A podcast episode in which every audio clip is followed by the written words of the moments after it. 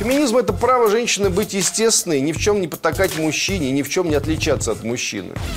Радикальные феминистки выступают за кардинальное изменение института семьи, стирание грани между отцовством и материнством.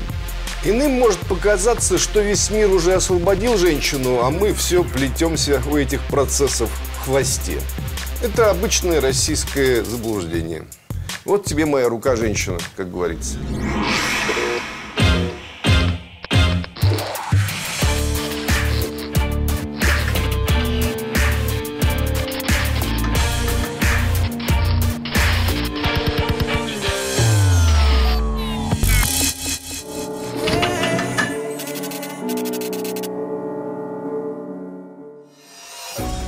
Конечно же, мы не против борьбы за права женщин.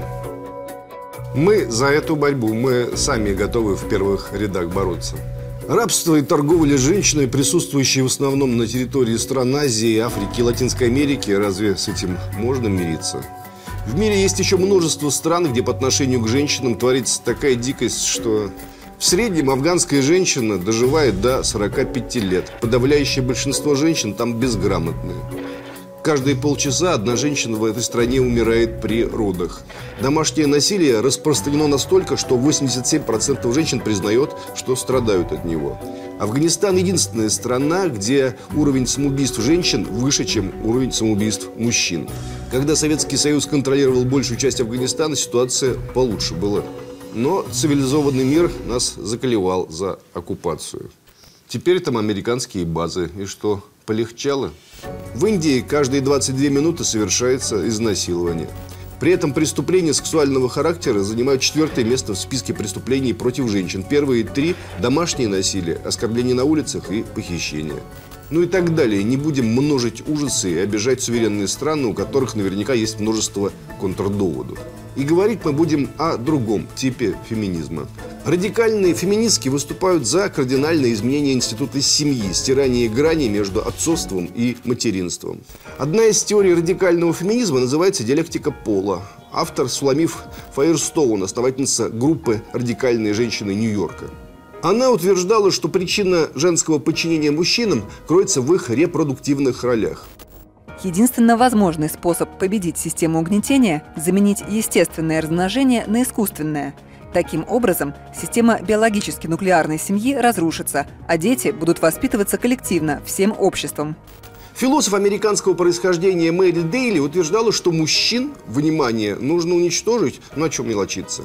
Если не полностью, то хотя бы частично. Мне кажется, это единственное, что поможет радикальным феминисткам решить все проблемы сразу. Цитируем Мэри. Если жизнь на этой планете собирается сохраниться, то необходимо провести дезактивацию Земли. Я думаю, это будет соответствовать целям эволюции. Резкое уменьшение численности мужчин. Ах, Мэри, как хорошо. Если бы такие вещи кто-то из нас говорил по поводу, к примеру, каких-нибудь наций, то за такое и посадить могут. А как посадишь феминистку? Никак не посадишь. Мэри Дейли призывает женщин объединиться для борьбы с мужчинами независимо от возраста, классовой, расовой, национальной принадлежности. Если полностью избавиться от мужчин не получится, нужно попытаться построить ограниченную от мужской собственную женскую цивилизацию. Для Мэри Дейли существует два типа женщин. Это подчиняющиеся приказам мужчин жена-роботы, крашеные птицы она их называет, живые мертвецы, тоже их называет. И новая раса яростных женщин. Новые яростные женщины, значит. Няшка сокращенно. О, какая ты няшка. Она тебя раз мечом и голова с плеч.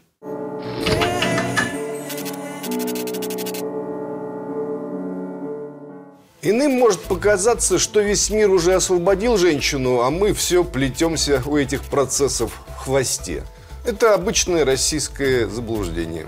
Я така затуркана, така затуркана, думаем мы про себя и напрасно. Княгиня Ольга была во главе Руси, едва Русь началась.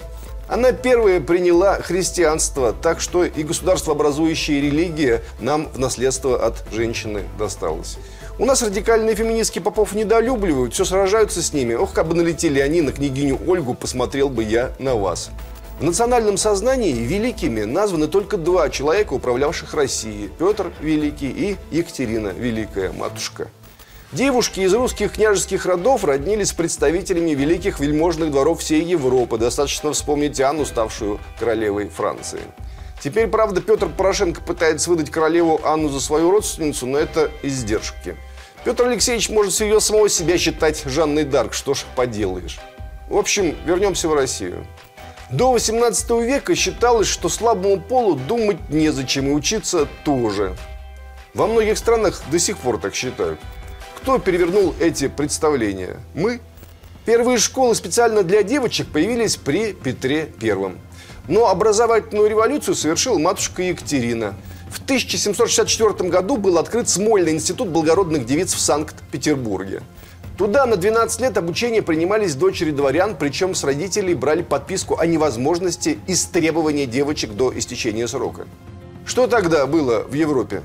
Француженке Олимпии де Гуш, автору Декларации прав женщины и гражданки 1791 года, не повезло. В 1793 году ее казнили. В 1804 году император Наполеон в своем кодексе подчеркнул, что женщина не имеет гражданских прав и находится под опекой у мужчины. Говорили, будто я оскорбил королеву Пруссии. Вовсе нет. Я только сказал ей, «Женщина, возвращайся к своей прялке и хозяйству. Мне не в чем себя упрекнуть. Я велел освободить ее фаворита Фацфельда, а то бы его расстреляли». Жан-Жак Руссо, кстати, великий французский просветитель, утверждал, что женщины никогда не смогут стать полноценными гражданками. Это не по их части. Колледжи раздельного образования для девушек появились в Европе в лучшем случае в середине 19 века. Между тем эпическая поэма английского поэта Альфреда Теннисона «The Princess Emedley» представляет собой сатиру на женское образование. В 1848 году, когда в Лондоне был открыт Королевский колледж, это был все еще очень спорный вопрос, вызывавший колоссальный скепсис. Женские колледжи появились там в 1869 и в 1875 годах. А в России – а в России с 1858 года начали работу училища для девочек из незнатных семей. В 1869 году открылись Лубянские высшие женские курсы. Спустя 9 лет Бестужевские с обучением на трех факультетах – историко-филологическом, юридическом и физико-математическом.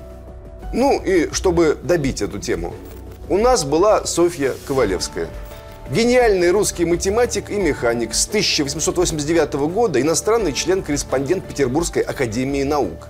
Первая в России и в Европе женщина-профессор и первая в мире женщина-профессор математики. Но куда более увлекательная и показательная история с предоставлением женщинам избирательных прав. Собственно, с этого начинается любая демократия. Начальный этап борьбы женщин за равноправие так и назывался – суфражизм, от суфраж, право голоса. Так вот, слушайте внимательно. В Европе избирательное право у женщин впервые появилось на территории России в 1906 году. Если еще точнее, на территории Финляндии, входившей в состав Российской империи. У нас вообще многие свободы опробировались изначально на окраинах империи. Ну, чтобы посмотреть на результаты. Посмотрели, во всей России женщины получили право голоса уже в 1917 году. В мире на тот момент, друзья мои, помимо нас было всего шесть стран, где женщины имели право голоса. Раньше нас оно появилось только в Новой Зеландии 1893 год и в Австралии 1902. А что там у цивилизованных европейцев? Да они в хвосте у нас плелись почти весь 20 век. Да, женщины Германии впервые голосовали вскоре после нас в 1919 году. Дали им такое право. Но с приходом к власти национал-социалистов женское избирательное право было отменено в 1933 году. Восстановление женщин в правах произошло только в 1948 году в Западной Германии и в 1949 году в ГДР. То есть женщины Германии стали свободны так же, как женщины России на 30 с лишним лет позже. Ау, фрау Меркель, помните об этом? Болгария? Там женщины получили все избирательные права только в 1944 году. А француженки обрели избирательное право только в 1945 году, без малого через 30 лет после россиянок. Кстати, коренные мусульманки французского Алжира получили право голоса только по декрету от 3 июля 1958 года. Швейцария. Женщины получили избирательные права в 1971 году. Португалия. Женщины получили избирательные права наравне с мужчинами в 1974 году. Испания. Женское избирательное право было введено официально в 1931 году. Однако при режиме Франка парламентаризма вообще не было, а к референдуму допускались только женщины, считавшиеся главами семейств. Короче, право избирать и быть избранными женщины в Испании получили только в 1976 году и в 1977 году впервые попробовали это сделать.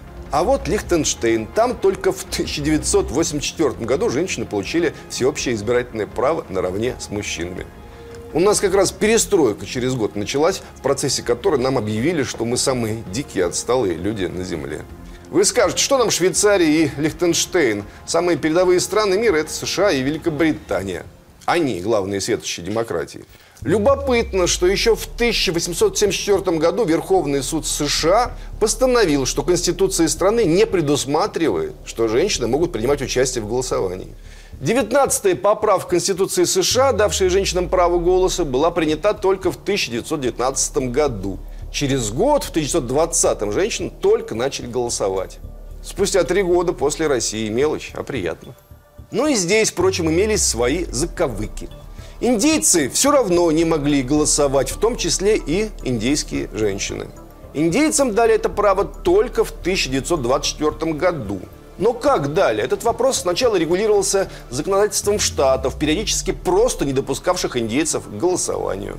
Да, на бумаге чернокожие могли голосовать. Но в большинстве штатов чернокожих избирателей лишали возможности голосовать путем создания таких юридических препятствий, как налоги на голосование и экзамены на грамотность.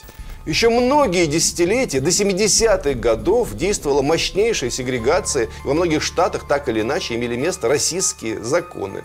Обама и тот признавал 50 лет назад, цитируем его, чтобы зарегистрироваться для голосования в большинстве мест на юге, нужно было угадать число конфеток в банке или количество пузырьков на куске мыла. Это означало рисковать своим достоинством, а порой и жизнью. Конец цитат.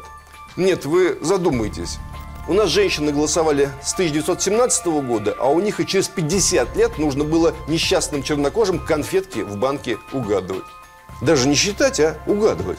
И одновременно они уже боролись за права наших диссидентов. Прекрасно, да? Теперь Великобритания. Закон о народном представительстве, когда женщины Великобритании были уравнены в избирательных правах с мужчинами, был принят в 1928 году. Через 11 лет после нас. Про эксцессы в их колониях умолчим, и так все понятно. Сколько в других странах тянулась эта история, перечислять устанем. Достаточно сказать, что в Кувейте женщины стали голосовать только в 2005 году. Объединенные Арабские Эмираты стартовали в 2006 году, Бутан в 2008 году и Саудовская Аравия в 2011. Но дело, конечно, не только в голосовании. Вернемся в Россию, в советскую Россию. Спустя шесть недель после революции был введен гражданский брак, а еще спустя год по новому семейному кодексу был установлен равный статус между женой и мужем. Различие между законными и внебрачными детьми было уничтожено.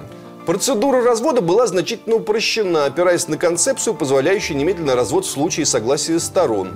Между прочим, в США и то не во всех штатах, а только в Калифорнии, только в 1969 году появился закон о том, что супружеские пары могут развестись с обоюдного согласия. Только к началу 1985 года все штаты США приняли подобный закон. У нас, еще раз напомню, в том году началась перестройка, в ходе которой нам сообщили, что советские люди самые отсталые на Земле. Между тем, уже в январе 1918 года у нас был принят закон о защите материнства и детства.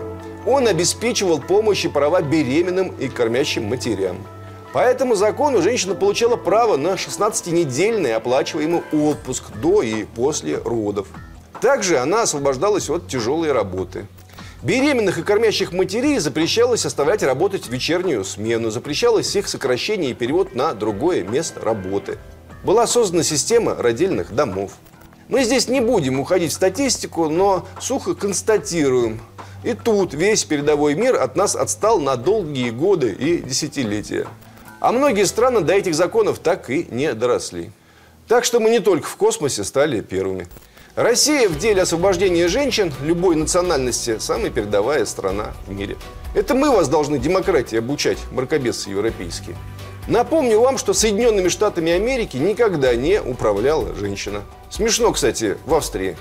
Там тоже женщина никогда не была президентом или премьер-министром. Зато недавно австрийские женщины добились изменения слов государственного гимна, которые, по их мнению, были дискриминационными.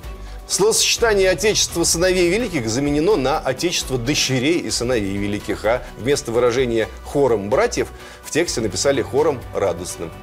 Вот это я понимаю, достижение. А то мы тут хвалимся избирательными правами. Кстати, кто первая женщина в космосе? Правильно, русская Валентина Терешкова. Русские женщины в космос уже летали, пока они там в своих гимнах ковырялись, уравнивая себя в правах с мужчинами. Впрочем, мужчины у них тоже в космос не летали.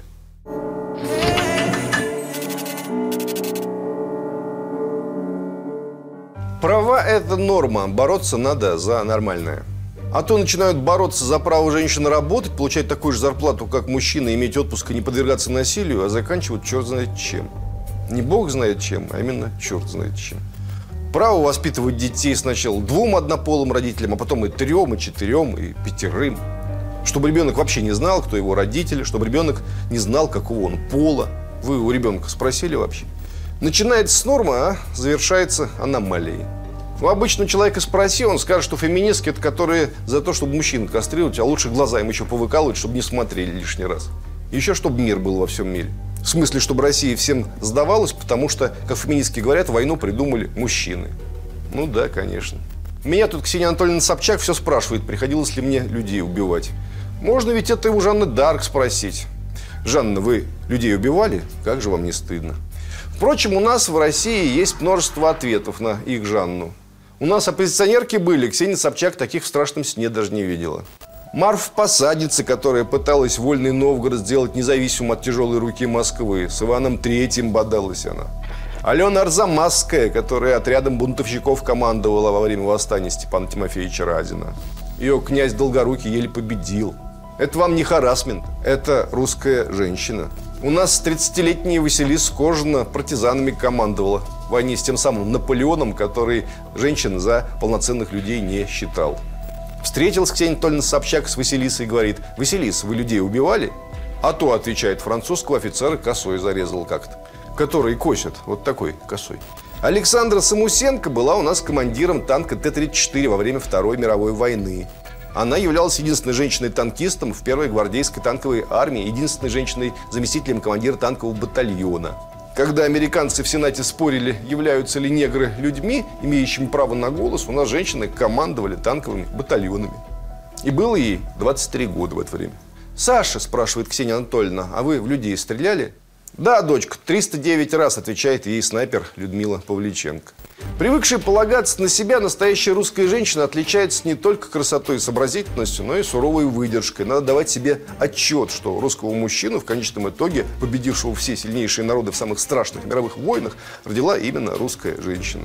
Для русского солдата, об этом знают все военные аналитики, характерна паранормальная терпеливость, равнодушие к потерям, низкий порог страха, бытовая находчивость, то, что у нас зовется смекалкой. Ну так это все от мамы.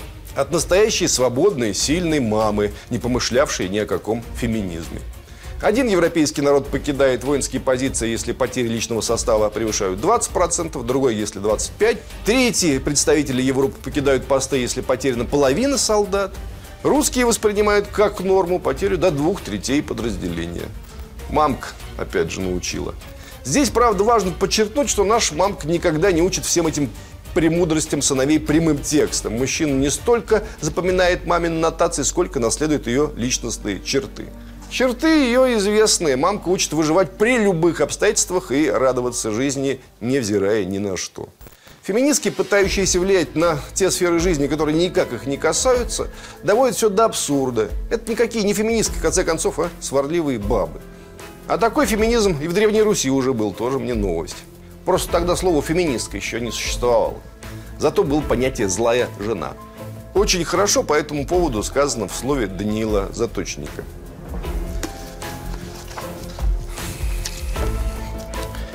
Что такое Жена злая, торговка плутоватая, кощунница бесовская. Что такое жена злая? Людская смута, ослепление уму, заводила всякой злобе. В церкви сборщица дани для беса, защитница греха, засада от спасения. Что злее льва среди четвероногих и что лютее змеи среди ползающих по земле? Всех тех злее злая жена. Нет на земле ничего лютее женской злобы. По-моему, забавно. 12 век, 800 лет всего прошло.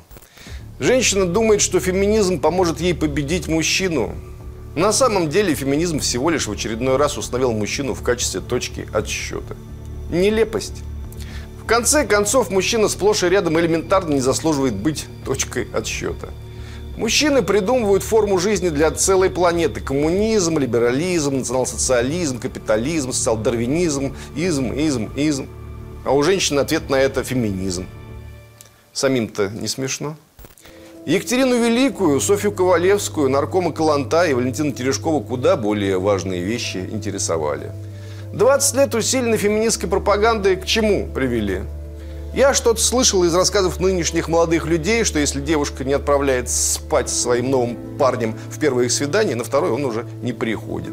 А зачастую даже на первое не является. Мощный результат освобождения женщин. Освободились так освободились. Однако в целом издержки ультрафеминистского бума конца 20 века русской женщины были сравнительно легко пройдены и пережиты. Какой смысл, решила русская женщина, ходить не накрашенные в шлепках, если можно накраситься и ходить в хорошей обуви? Феминизм – это право женщины быть естественной, ни в чем не потакать мужчине, ни в чем не отличаться от мужчины. Ну так что же, для русской женщины, естественно, отлично выглядеть, от мужчины отличаться. У нас феминизм свой, более разумный и человеческий.